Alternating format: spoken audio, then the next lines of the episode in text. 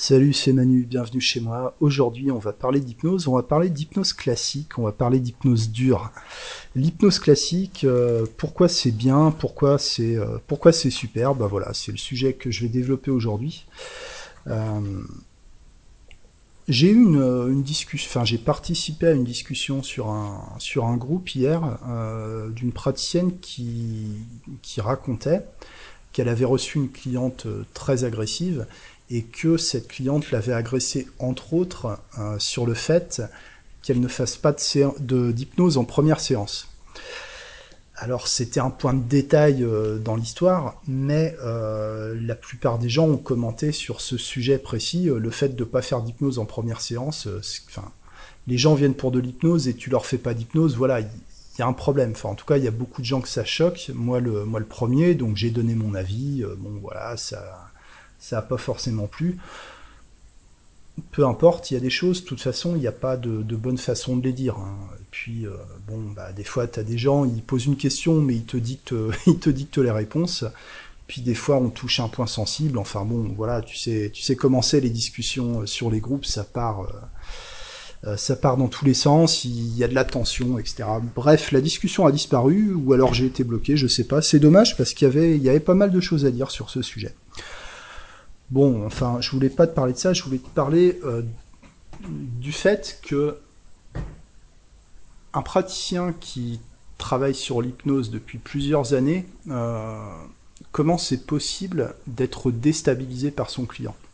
Voilà, pour moi, c'est vraiment un, symptôme euh, d'un problème général que je constate au niveau de, au niveau de l'hypnose. Alors, voilà, je fais un constat, je fais une critique, c'est pas gentil, voilà moi, je, moi, je fais de l'hypnose, c'est pour aider les gens, c'est pour qu'ils aillent mieux. Euh, sur le podcast, je suis là pour, euh, bah, pour aider les hypnos à, réfléchir sur leur pratique. Hein. Je t'impose rien, je te demande pas d'être d'accord, hein, je t'en demande pas tant. Euh, voilà.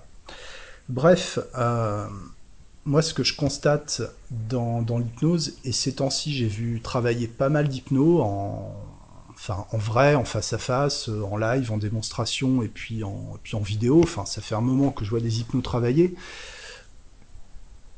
Je l'avais pas, euh, je l'avais pas constaté à ce point-là jusqu'à maintenant. Euh, maintenant, je peux plus l'ignorer, donc donc voilà, faut que je le dise, c'est que, enfin voilà, faut qu'on parle. c'est mou en fait, voilà. moi, je trouve que l'hypnose aujourd'hui, c'est de l'hypnose molle, quoi on est plus dans une espèce de pratique hybride entre la sophrologie et la méditation dirigée, quoi. Enfin, quoi qu'une méditation, ça devrait pas être dirigé, mais bon. Euh, ce sont des pratiques intéressantes. Hein. Euh, la sophrologie, moi, je trouve ça, euh, je trouve ça très bien comme pratique. Et j'ai, enfin, j'ai fait de la sophrologie avant de faire de l'hypnose, pour te dire que c'est quelque chose que que je respecte, quoi, et que, et que j'apprécie. Maintenant, je me reconnaissais plus dans l'hypnose parce que l'hypnose, c'est quelque chose euh, de beaucoup plus dur. Euh, normalement, voilà. Enfin, c'était comme ça euh, à l'époque où j'ai commencé à m'y intéresser. C'est plus comme ça aujourd'hui. Je suis pas sûr qu'on puisse parler d'évolution. voilà. Enfin, en tout cas, moi j'appelle ça plutôt une. je sais pas comment appeler ça l'hypnose euh, classique euh, est très peu pratiquée en, accompagnement en fait, comparé à l'hypnose cocoon, tranquille, témacha, etc. Tu vois, euh, petite musique, fauteuil et tout. bon, pourquoi pas Pour moi, l'hypnose c'est autre chose que ça. L'hypnose classique, l'hypnose de spectacle, celle que les gens connaissent, celle que le grand public identifie comme de l'hypnose, c'est quelque chose de très rythmique. C'est quelque chose qui est, euh, rapide, qui, euh, qui est spectaculaire, qui est impressionnante, qui fait peur, qui a un côté euh, transgressif, sulfureux, tu vois, un peu, un peu dangereux. Et d'ailleurs, traditionnellement, ça se travaille debout. voilà. Alors, je dis pas qu'on doit faire toutes ces séances debout, encore que dans l'idéal, euh, si les personnes sont capables de tenir debout, euh, c'est ce qu'on devrait faire. Moi-même, je le fais pas suffisamment euh, parce que bon, bah, tu sais, quand t'es installé sur le fauteuil, t'es bien, t'es bien assis, t'as un peu la flemme, t'as plus envie de te lever.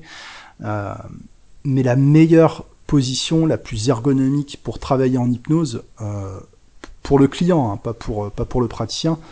La position est paradoxalement la plus confortable pour faire de l'hypnose, c'est la position debout. Encore une fois, à condition que la condition physique de la personne euh, lui permette. Et en fait, on est dans un espèce de système où les gens, bon, sont endormis, mais pas vraiment, plutôt somnolents. C'est très passif. Il n'y a pas beaucoup de, praticiens qui font parler les gens en transe. Euh, voilà, il y a quelques praticiens qui font même pas d'hypnose en première séance, tu vois, ce que je trouve. Euh, euh Enfin, pour moi, c'est une aberration en fait. Hein. Je sais qu'il y a des écoles qui enseignent ça, ça fait sens au niveau théorique, mais les gens ont des attentes et qu'ils en soient conscients ou non. On a beau leur expliquer, ils ont beau comprendre rationnellement que la détermination d'objectifs c'est hyper important et que et qu'une bonne détermination d'objectifs euh, ça peut suffire à créer le changement. Il manquera toujours une suggestion et la suggestion c'est d'être en état d'hypnose un état d'hypnose qui soit identifié par le client comme étant un état d'hypnose. C'est-à-dire que tout ce que nous, on peut valider comme signe extérieur de la transe, ça n'a aucune valeur euh, si la personne ne considère pas qu'elle est en hypnose. On a une pratique qui est, euh, qui est ancienne, qui est chargée de, clichés, tu vois, de, mystères, euh, d'histoires, de, de scandales quelque chose de, de mystérieux, euh, un, peu, euh, un peu effrayant, quelque chose qui, qui représente déjà un défi pour les gens euh, d'en faire, quoi. C'est-à-dire que le fait d'aller voir un hypnotiseur, déjà, c'est un dépassement de soi. C'est déjà une suggestion positive pour les personnes. Alors si on casse tout ça en disant que non, mais ça n'a rien à voir avec euh, avec ce qu'on croit, qu'on se prive de toutes les autosuggestions qui sont euh, qui sont créées, bah tu sais, par tout, euh, comment dire, par tous les clichés, par par toutes les croyances qui sont véhiculées dans les dans les légendes, dans les histoires, dans les contenus audiovisuels, dans la littérature, dans dans l'imaginaire collectif pour moi, on, on, scie la branche sur laquelle on est, euh, on est assis, quoi, en fait.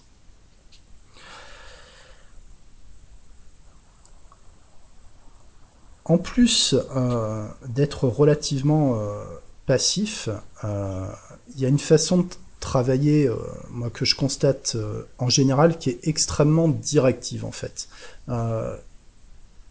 alors que ce sont des, des approches qui affichent une, euh, une permissivité qui, euh, qui n'existe pas en réalité. quoi.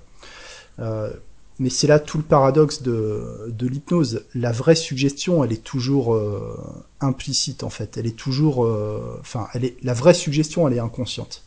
La vraie suggestion, c'est pas la suggestion verbale qu'on formule, c'est tout ce qu'on ne dit pas qui, crée les, les vraies suggestions en hypnose euh, directe, hypnose classique, euh, il y a une autorité qui est affichée. Il y a une apparence de directivité alors qu'en réalité c'est extrêmement permissif. Le cadre semble directif, mais la transe est totalement libre, enfin, pour autant qu'elle puisse l'être.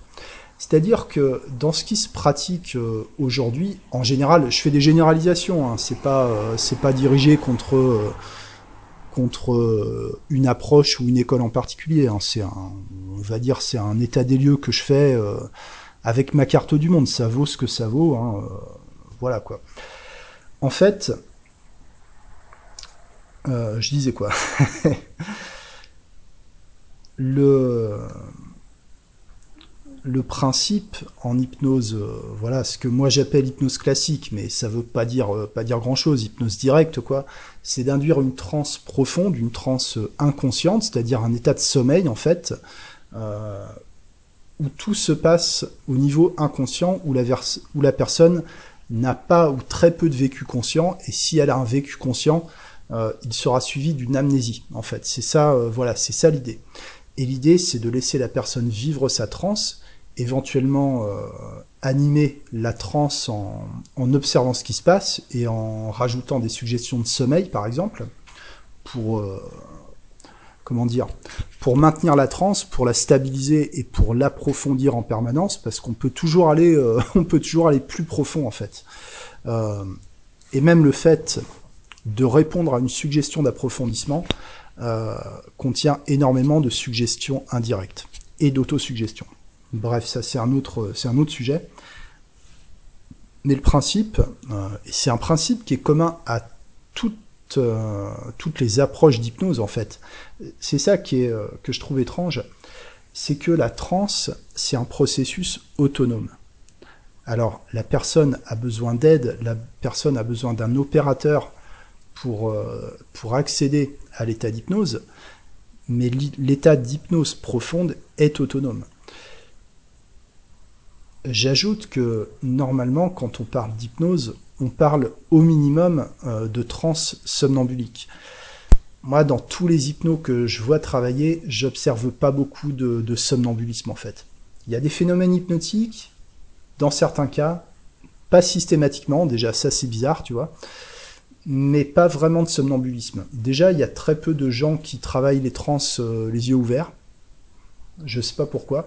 Ça, c'est un truc qui m'énerve quand je suis sujet hypnotique, c'est que systématiquement, on me dit de fermer les yeux. Et j'ai horreur de ça. En transe, euh, je suis beaucoup plus confortable avec les yeux ouverts, en fait. Euh, j'ai besoin de voir ce qui se passe, j'ai besoin de regarder. Euh, parfois, j'ai des hallucinations, etc. parfois, je vois rien du tout. J'ai les yeux ouverts, mais c'est comme s'ils étaient fermés. Mais mon confort, il est, il est lié au fait d'avoir les yeux ouverts. Et le fait qu'on pratiquement on m'oblige à fermer les yeux, et le pire, c'est que je le fais parce que euh, voilà, les si, si je commence à, à pas fermer les yeux quand l'hypno il me demande de fermer les yeux, je sais qu'il va être traumatisé quoi. Euh, parce que je l'ai déjà fait. Euh, voilà, on me disait de fermer les yeux, j'avais pas envie. Je disais non, je suis mieux les yeux ouverts. Et puis la personne, elle, elle, elle pouvait plus sortir une suggestion. Tu vois, elle était déstabilisée. C'est arrivé plusieurs fois, donc maintenant je suis un peu plus complaisant. Euh, mais je comprends pas pourquoi euh, ce serait une condition euh, obligatoire de l'hypnose d'avoir les yeux fermés. Et dans les trans somnambuliques, comme celle que décrit Erickson par exemple dans le tome 1 des Collected Papers, les gens n'ont pas les yeux fermés, ils hallucinent les yeux ouverts, ils bougent, ils parlent, ils sont, ils sont en somnambulisme. Ça, ça, ça commence à ressembler à de l'hypnose en fait. Voilà, enfin, c'est même carrément de l'hypnose quoi. Ce qui me, ce qui me dérange aussi, euh, c'est le fait d'avoir un travail qui soit toujours extrêmement dirigé, en fait. Euh, c'est-à-dire que les scripts, les protocoles, euh, ou même les discours hypnotiques improvisés, c'est très bien. À la limite, c'est même, c'est même rassurant pour certaines personnes. Mais les comment dire l'approche euh, visuelle dirigée comme euh, comment dire tout ce qui est euh, sous modalité ce genre de ce genre de choses tu vois métaphore visualisation etc c'est intéressant. Ça donne ça peut donner une atmosphère à la séance ça peut comment dire ça peut être intéressant pour les gens pour commencer à se mettre dans la transe euh, et valider qu'ils sont capables de répondre à des suggestions. Pour quelqu'un qui est très visuel, construire des images mentales, c'est pas très compliqué en général. Même pour la plupart des gens, euh, enfin c'est assez rare que les gens n'y arrivent pas, même si c'est pas très très euh, très très net. Mais pour moi, on construit pas toute une séance sur du visuel dirigé, quoi. Après, il y a d'autres types de protocoles, type euh, protocole de PNL, dissociation, etc., que, que j'utilise hein, euh, pour dire que je crache pas la gueule de, des uns et des autres. Hein, euh, voilà. En fait, tout est bon, si tu veux. tout est bon dans, dans l'hypnose. Mais c'est surtout une question de sur quoi on met le focus, en fait. Et le problème, je trouve que tout le monde met le focus toujours sur les mêmes éléments qui sont pas forcément les plus intéressants. Bah, notamment les métaphores, notamment les scripts, notamment euh, le visuel. Mais le visuel, en fait, c'est plus, euh, comment dire, c'est plus caractéristique des trans légères, en fait. D'accord? Ce qui est énormément utilisé en méditation, en sophrologie, euh, même en PNL, c'est le visuel, tu vois. L'hypnose profonde, ça se travaille avec la voix, en fait. Le somnambulisme, il se travaille avec la voix, donc on est beaucoup plus sur des trans auditives que sur des trans euh, purement visuelles en fait. Et l'hypnose profonde, c'est-à-dire les ultras en fait, tout ce qui est coma hypnotique, état SDL, ça se travaille avec le toucher. Il y a un peu la voix, mais vraiment, euh, tu vois, c'est plus un bruit de fond qu'une vraie voix en fait quoi. Et d'ailleurs, euh, en hypnose profonde en fait, plus la personne est profondément en transe, et moins il y a de suggestions. Parce que plus la personne décroche, euh, bah moins elle capte ce qu'on lui raconte. C'est-à-dire qu'il y a un moment où ça sert plus à rien de parler. Quoi. Disons que tu peux ajouter des, suggestions d'approfondissement, de sommeil, des suggestions non spécifiques euh, parce que ça te fait plaisir, tu vois, histoire de pas répéter tout le temps la même chose. Euh, mais c'est vraiment parce que toi ça te fait plaisir, parce que un comment dire un sujet qui est en, ultra, il, capte pas du tout ce que tu lui dis. Tes suggestions, il en a, voilà, il en a rien à foutre. Et c'est ok, hein, c'est le principe de l'hypnose, c'est un processus autonome. En fait, on peut dire, tu vois, dans le dans l'approfondissement de la transe, enfin en tout cas moi c'est ce que c'est ce que je constate, c'est ce que j'ai appris aussi, hein, euh, c'est ce que je pratique. Euh, si tu vas du léger vers le profond, vers l'ultra profond, en fait, tu vas aller du visuel vers l'auditif, vers le kinesthésique. Et en fait, les trans les plus profondes, elles se passent au niveau du corps. D'accord? C'est dans les trans profondes que tu commences à avoir des spasmes, que tu commences à avoir de la catatonie ou alors de comment dire euh, du, relâchement, euh, du relâchement total euh, jusqu'au relâchement des viscères.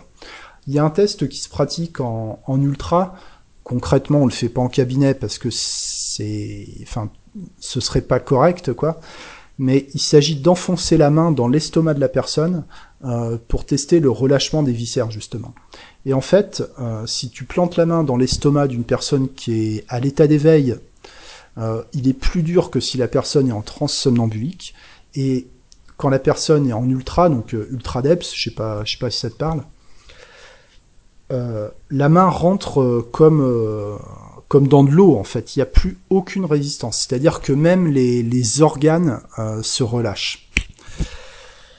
Ça se passe au niveau du corps en fait. Euh, l'hypnose euh, profonde, quoi, il s'agit de travailler, enfin, de laisser travailler le corps en réponse automatique, en état de sommeil. Et j'irais même jusqu'à dire que les séances les plus efficaces les plus convaincantes, c'est les séances euh, où il y a un vrai état de sommeil et où la personne fait des cauchemars. Les gens ont besoin d'être euh, d'être bousculés en fait. Qu'ils en soient conscients ou non, ils viennent pour ça. Certainement la quasi-totalité des gens qui viennent en séance d'hypnose, même s'ils en ont pas conscience, ils ont en tête euh, Cal Serpent, ils ont en tête, euh, je sais pas, le, le fakir dans, euh, dans Tintin et les sept boules de cristal, tu vois. Ils ont en tête euh, la scène, la scène de la séance d'hypnose dans Get Out, tu vois. Ils ont en scène des choses comme ça. Ils ont en tête Mesmer. Ils ont en tête que des clichés, des trucs, des trucs bizarres, des trucs qui font peur, des trucs à la limite du paranormal, tu vois. Ils viennent pour ça. Et à partir du moment où une personne va vivre une transe euh, qui est choquante, là il va y avoir une suggestion. Là il va y avoir la suggestion, euh, ce que je voulais qu'il se passe, ça s'est passé. C'est euh, d'une certaine manière, c'est ça qui crée le déclic en hypnose. Alors, pas de panique. Il s'agit pas de, il s'agit pas de secouer les gens, de les faire souffrir pour le principe. Hein. Ça se passe pas toujours comme ça. Et puis, et puis heureusement, hein, de toute façon, chacun est différent. Ce que je veux dire, euh, c'est que quand tu as une personne qui est en état de sommeil, euh, c'est-à-dire d'hypnose profonde, de, sommeil hypnotique, quoi, quand, le corps commence à s'agiter, quand il commence à y avoir des, mouvements, quand il commence à y avoir des tensions, des, pleurs, euh, voir que la personne bredouille, bredouille des trucs ou, des genres de spasmes, surtout il s'agit de laisser faire et c'est assez rare. Euh, enfin, moi, j'ai pratiquement pas vu d'hypnose, je les compte sur le doigt d'une main. Quand il y a des réactions, euh, des réactions violentes en état de transe, ils vont, euh, qui vont, qui vont laisser faire en fait. sans encourager, mais sans sans interférer avec le truc, tu vois alors que euh, la plupart des, hypnos que j'ai vu travailler, en tout cas, vont tout faire pour que surtout il n'y ait pas le moindre choc, qu'il n'y ait pas la moindre vague, pas la moindre émotion, tu vois. À la limite, les larmes, euh, bon, c'est acceptable, mais il faut pas qu'il y en ait trop, quoi. Euh, il y a vraiment une recherche de confort maximum.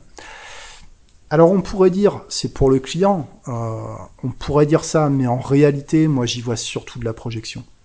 en fait, et c'est là que j'arrive à la partie euh, la plus euh, la plus désagréable dans ce que je vais dire, euh, c'est que pour moi les c'est une généralisation, hein, c'est pas tous, c'est pas tout le temps, c'est pas c'est pas à chaque fois, etc.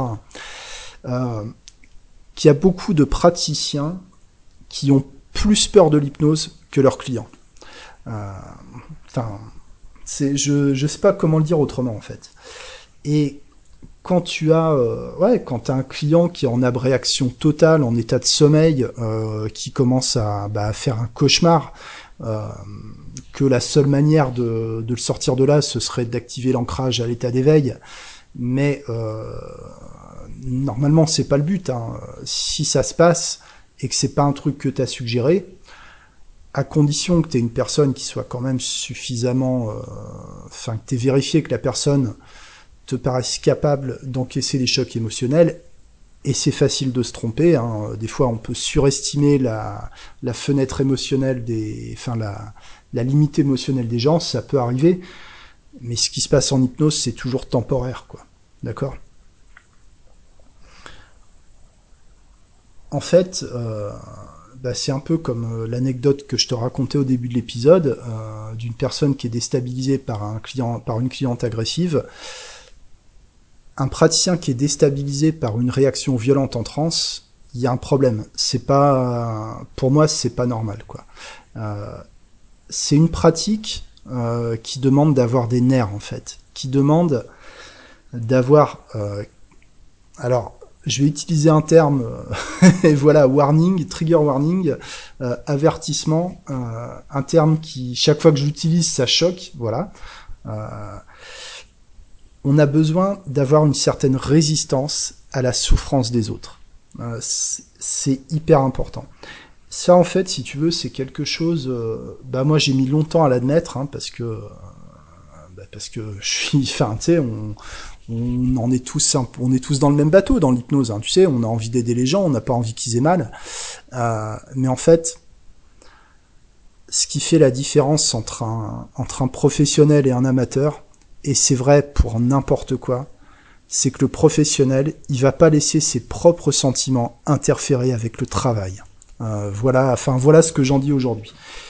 Alors peut-être aussi ça dépend euh, comment dire ça dépend du public que tu reçois dans ton dans ton cabinet. Hein. Je dis pas ça spécialement pour toi. Je me place pas en moi j'ai tout compris. Hein. Tu sais c'est pas euh, euh, moi aussi j'ai commencé à faire de l'hypnose hyper cocoon euh, jusqu'à ce que bah, jusqu'à ce qu'on montre autre chose en fait.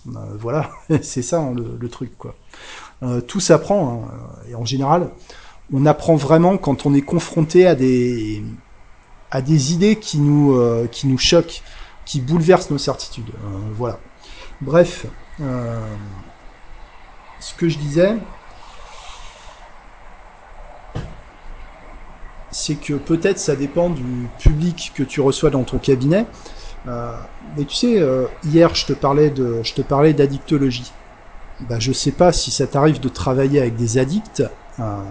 Enfin, quand je parle de travailler avec des addicts, je te parle de, de, vrais addicts, quoi. Je te parle pas d'addiction euh, au Nutella, tu vois. Je te parle d'addiction dure.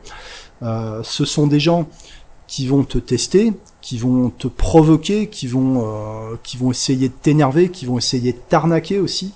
voilà. Ce sont des gens, même s'ils en sont pas conscients et même s'ils affirment le contraire, ce sont des gens qui ont besoin d'autorité. Euh, et t'as besoin d'être euh, bah, d'être impassible en fait. Euh, J'irais même jusqu'à dire que il y a des profils, il y a des profils d'addicts. Euh, ils ont besoin que tu sois complètement insensible avec eux. Euh, c'est le seul moyen d'arriver à communiquer en fait. Sinon, ils te, entre guillemets, il te, il te nique, quoi. Il te nique ta race. voilà. Parce que, parce que ça fonctionne comme ça. Et l'autorité, même si c'est dur à accepter, euh, c'est dur à entendre. Voilà, là le train qui passe, euh, c'est super. Voilà. Il y a une ligne TGV dans ma rue maintenant. Euh, voilà. Je vais le laisser, je vais le laisser partir. En fait, ça dépend du sens du vent, si tu veux. Bref, l'autorité, c'est un élément fondamental dans la pratique de l'hypnose depuis les, les anciens, euh, je sais pas, puis Ségur, etc., euh, jusqu'à Ericsson, l'autorité, c'est euh, c'est un élément fondamental dans la pratique de l'hypnose. Même si, quand on parle d'hypnose ericksonienne, on te vend euh, la permissivité, la liberté totale, ne rien imposer, etc. voilà, une, tu, tu, lis, euh, tu lis deux, trois bouquins d'Erickson, t'as as compris que c'était un mec hyper autoritaire, hyper contrôlant, hyper, euh, hyper directif. Et certainement, c'est aussi pour ça que son hypnose, elle, euh, fonctionnait, quoi. C'est-à-dire qu'à un moment, bah, moi, je pense que je pense qu'il y a besoin de, de s'endurcir un peu. voilà.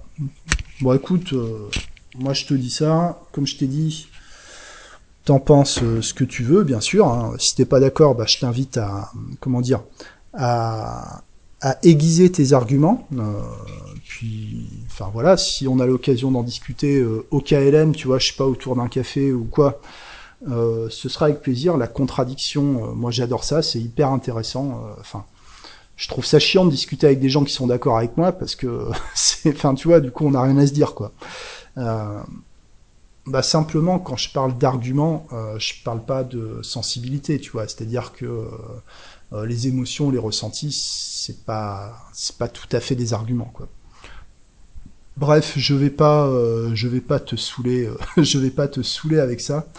je vais m'arrêter là pour aujourd'hui. Avant de partir, je te fais une offre, voilà, une offre commerciale honnête, voilà.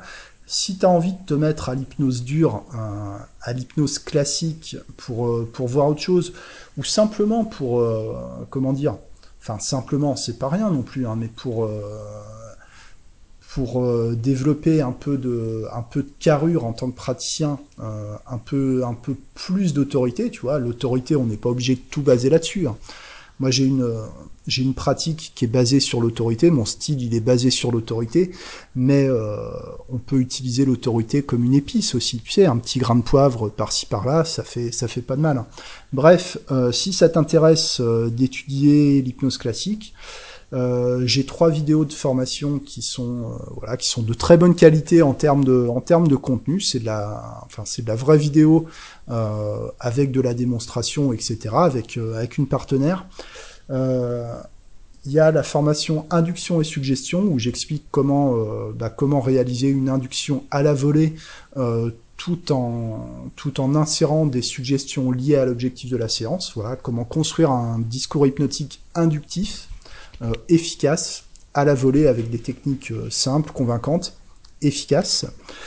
Euh, la deuxième formation qui s'appelle Réalité hypnotique et transsomnambulique, où, euh, je démontre euh, différentes manières de travailler sur la transsomnambulique, à travers les régressions, les hallucinations, hallucinations gustatives, enfin voilà, ce, ce, genre de choses, identification en transe, etc. Et puis la troisième formation qui s'appelle Hypnose profonde, euh, qui, comme son nom l'indique, t'explique comment induire et comment travailler sur les trans, euh, sur les trans profondes. Euh, voilà, avec différents on va dire protocole, euh, plutôt des directions, parce qu'en hypnose profonde, il n'est pas vraiment question de protocole en fait. quoi. C'est plutôt des directions. On va plutôt parler de direction. Euh, voilà, donc ces formations, elles sont au prix de 99 euros chacune. Et si tu prends les trois, ça fait 199 euros, c'est-à-dire que euh, de acheter une offerte en fait. Voilà, c'est un bon, voilà, c'est un bon deal. pour accéder à ces formations. Pour les télécharger, il suffit d'aller sur le site hypnose-direct.fr. Tu les trouveras sur la page d'accueil. Euh, il y a juste à cliquer et puis à suivre euh, le truc. La seule passerelle de paiement que j'ai sur mon site, c'est PayPal. parce que ça marche très bien, c'est sécurisé, voilà, il n'y a pas, il a pas d'embrouille, il y a un système de remboursement si les gens sont pas contents. Bon, après, dans toutes les formations que j'ai vendues et j'en ai vendu un paquet avec les années, j'ai eu deux remboursements, voilà dont un, la personne a dit euh, c'est pas mes attentes, et puis l'autre, elle a pas, euh, elle a pas justifié euh, pourquoi en fait. voilà. aussi parce que le, parce qu'elle trouvait que le son était pas, était pas bon. Et effectivement, le son était pas bon, donc c'est aussi, c'est une formation que j'ai retirée de la vente parce que, parce que voilà. Bref, je te raconte ma vie, mais j'avais dit que je m'arrêtais là. C'est tout pour aujourd'hui. Merci pour ton attention. Je te souhaite une excellente journée. Euh, puis voilà, j'espère que ça t'aide un peu, que ça te fait réfléchir. Merci à toi pour ton attention, à très bientôt. Ciao